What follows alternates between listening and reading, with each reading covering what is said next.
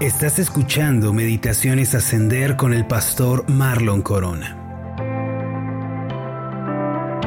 Proverbios capítulo 3 versículos 5 y 6 dice lo siguiente, Fíate de Jehová de todo tu corazón y no te apoyes en tu propia prudencia.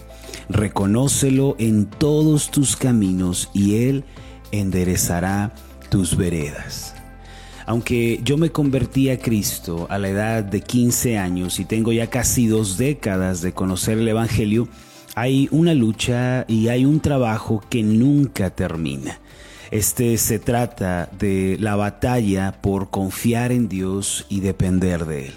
Hay quienes piensan que confiar en Dios es algo que un día se llega a dominar, es algo que uno domina un día, pero ya que nuestro corazón es engañoso, siempre tenemos que luchar y siempre tenemos que trabajar, así como recordarle a nuestra alma que debe confiar en el Señor solamente. En nuestra lectura bíblica de hoy, de Proverbios capítulo 3, eh, este pasaje recibe un título muy especial en la traducción Reina Valera. Se titula Exhortación a la obediencia. Esto quiere decir que todo el capítulo 3 es una exhortación para que seamos movidos a obedecer a Dios. La exhortación es animar, es eh, advertir, alentar, aconsejar a alguien para que eh, tome una nueva decisión. Y lo que está haciendo el rey sabio Salomón, quien es el que escribe Proverbios capítulo 3, es animar, exhortar y motivar, advertir a su hijo sobre la obediencia a Dios, que es importante obedecer a Dios. Y en este pasaje es interesante darnos cuenta que en, ese, en esa exhortación, en ese consejo a la obediencia, encontramos el versículo 5 en donde se nos dice, fíate de Jehová de todo tu corazón. Y me gustaría que analizáramos las palabras de este pasaje porque contienen una gran enseñanza y una gran sabiduría para nuestro corazón. Lo primero que puedo encontrar aquí es que la confianza en Dios, mis amados, es un mandamiento. Miren las palabras que usa Salomón hacia su hijo, fíate de Jehová. La palabra fiarse es apoyarse o confiar o descansar. Y dice siempre Salomón, apóyate en el Señor. Apóyate siempre, hijo mío, en Dios. Que Dios sea siempre tu confianza. Y a medida que leemos la Biblia nos damos cuenta de que la confianza en Dios no es una amable sugerencia, no es una mera invitación superficial, sino que para los hijos de Dios la confianza en Dios es un mandamiento. Amado hermano, amada hermana, si tú has creído en Cristo, le has recibido como Señor y Salvador, entonces Dios te manda que confíes en Él. Isaías capítulo 26, versículo 4 es también eh, una, un recordatorio de que debemos confiar en el Señor. Dice el pasaje lo siguiente, confiad en Jehová perpetuamente, porque en Jehová el Señor está la fortaleza de los siglos. Mira ahora lo que dice Isaías, al igual que el escritor de Proverbios dice, confíen en Jehová. Es un mandamiento confiar en el Señor. Si verdaderamente somos sus hijos, somos llamados a obedecerle. Y aquí hay algo interesante en Isaías 26:4 que dice, confiad en Jehová perpetuamente. Amados, solo Jehová puede reclamar este título de confianza perpetua. Mira, el dinero no puede decir confía en mí perpetuamente. ¿Por qué? Porque el dinero se acaba. Las, los bienes materiales, la fama, no pueden decir confía en mí, ven, descansa en mí perpetuamente, porque estas cosas también son pasajeras. La juventud, la belleza no pueden asegurar que estarán para siempre a nuestro lado. Por eso nadie, excepto Dios, puede reclamar este título, confiad en Jehová perpetuamente, porque solo Dios es eterno y solo su palabra es para siempre. Así que el Señor dice, confía en mí para siempre, porque en mí está la fortaleza de los siglos, no de los días, no de los años, sino de la eternidad. Así también Juan capítulo 14 versículo 1 es un pasaje en donde se nos manda confiar en Jesucristo. Juan 14 1 dice lo siguiente, no se turbe vuestro corazón. Creéis en Dios, creed también en mí, dice el Señor Jesús. Así que debemos confiar en Cristo de la misma manera que confiamos en el Padre, porque Cristo también es Dios. Ahora puede que usted se pregunte, el mandamiento de Dios para mí es que confíe, pero ¿qué pasará si yo confío en Dios? ¿Qué va a suceder en mi vida si yo confío en Dios? Quiero decirle que lo segundo que nos enseña la palabra de Dios es que la confianza en Dios trae garantías. ¿Qué quiere decir esto? Que si uno confía en Dios puede estar seguro de esto. Romanos capítulo 10, versículo 11.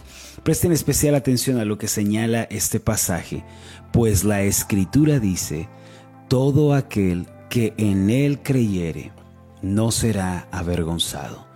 Todo aquel, mis amados, que confía en Dios, que crea en Dios, que descanse en Dios, tiene esta garantía y esta seguridad. No será avergonzado. No podemos decir lo mismo de las cosas de esta vida, bienes materiales, riquezas, belleza, juventud, fama, ingenio. No podemos decir que al confiar en ellas no seremos avergonzados. El único que puede decir que si confías en Él no serás avergonzado es nuestro Dios. Así que la garantía que tú tienes, querido hermano, es que si confías en el Señor, no vas a ser avergonzado. No te verás en la necesidad de agachar tu rostro, tratar de esconderlo por la vergüenza que sientes. Más bien tendrás la frente en alto, porque Dios nunca falla a los que han confiado en Él. Esto es lo mismo que dice el Salmo 34, versículo 5, que los que miraron a Él fueron alumbrados y sus rostros no fueron avergonzados. ¿Qué quiere decir? Nuevamente que los que confían en el Señor no son avergonzados, no quedan defraudados. Nunca confiar en Dios nos va a dejar en vergüenza. Lo tercero que encontramos es que la confianza en Dios, amados, tiene promesa si confiamos en Dios, podemos estar seguros de que no vamos a ser avergonzados, pero también hay algo importante, hay promesas para el que confía en Dios. Y para esto me gustaría que visitáramos el Salmo 91, versículo 9 al 16, que es el término de este salmo, y quiero leerlo para ustedes porque contiene grandes promesas de Dios para aquellos que confían en Él. Por favor, amados hermanos, presten especial atención a este pasaje. Salmo 91, 9 porque has puesto a Jehová, que es mi esperanza, al Altísimo por tu habitación. No te sobrevendrá mal, ni plaga tocará tu morada, pues a sus ángeles mandará acerca de ti, que te guarden en todos tus caminos. En las manos te llevarán para que tu pie no tropiece en piedra. Sobre el león y el áspid pisarás, hollarás al cachorro del león y al dragón. Por cuanto en mí ha puesto su amor, yo también lo libraré. Le pondré en alto por cuanto ha conocido mi nombre. Me invocará y yo le responderé. Con él estaré yo en la angustia. Lo libraré y le glorificaré. Lo saciaré de larga vida y le mostraré mi salvación. Qué bellas promesas encuentran los que confían en Dios. Amados, recuerden esto, confiar en el Señor, tener esa confianza en Dios es un mandamiento, no es algo opcional para el creyente, pero confiar en Dios tiene la garantía de que no seremos dejados en vergüenza o defraudados, pero así también la confianza en Dios tiene grandes promesas. Si regresamos a nuestro texto inicial, Proverbios 3, 5 y 6, podemos leer esto, fíate de Jehová de todo tu corazón. Y aquí señala el escritor esta expresión de todo tu corazón. Esto es así, mis amados, porque mientras vivamos en esta tierra, vamos a vivir en una lucha interminable contra nuestro corazón. Nuestro corazón es engañoso y siempre quiere ir tras otras cosas, siempre quiere sentirse seguro con lo que ya tiene, pero por eso dice el proverbista, una y otra vez, siempre confía en Dios de todo tu corazón. Recuérdale a tu corazón que la única confianza verdadera, el único que garantiza seguridad perpetua es el Señor. Y continúa diciendo, y no te apoyes en tu propia prudencia. La prudencia, mis amados, es precaución, es tener cuidado con las cosas que nosotros poseemos o tenemos. Estoy seguro que cuando uno sale de casa, nosotros al salir cerramos con llave y eso es prudencia, eso es precaución. Cuando cruzamos la calle todos miramos a uno y otro lado para ser precavidos, para tener cuidado con nosotros. Lo que nos está diciendo el escritor de Proverbios es que aunque nosotros tenemos un plan, aunque nosotros tenemos cuidado, no debemos creer que ese cuidado, ese cerrojo que ponemos, esa atención que pusimos al mirar a ambos lados de la calle es lo que nos va a guardar, sino que la palabra final la tiene el Señor.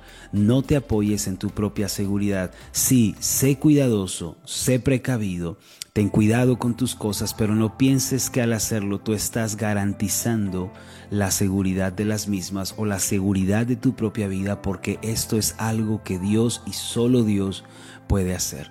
Y termina el versículo 6 con estas palabras, reconócelo en todos tus caminos. ¿Qué quiere decir? Dale la prioridad en todas tus decisiones. Considéralo en todos los ámbitos de tu vida. Si tú eres padre, considéralo en tu paternidad. Si tú eres empleado, considéralo en tu trabajo. Si estudiante o ama de casa, reconócelo ahí en donde estás. ¿Y qué hará Él? Enderezará tus veredas, te guiará siempre por el camino correcto en donde no hay tropiezo. Amados, apóyense siempre en Dios porque solo Dios nunca falla. Vamos a hacer una oración. Padre Celestial, te damos las gracias por tu bendita palabra, la cual es alimento, vida, salud para nuestros huesos y esperanza para nuestra vida. Te pedimos, Señor, en el nombre de Jesús, que sigas hablando a nuestros corazones, nos sigas enseñando el camino que tenemos que seguir. Haz de nosotros hombres y mujeres que tienen su confianza puesta en ti. Hoy hemos aprendido que la confianza es un mandamiento, que tiene garantías y promesas también.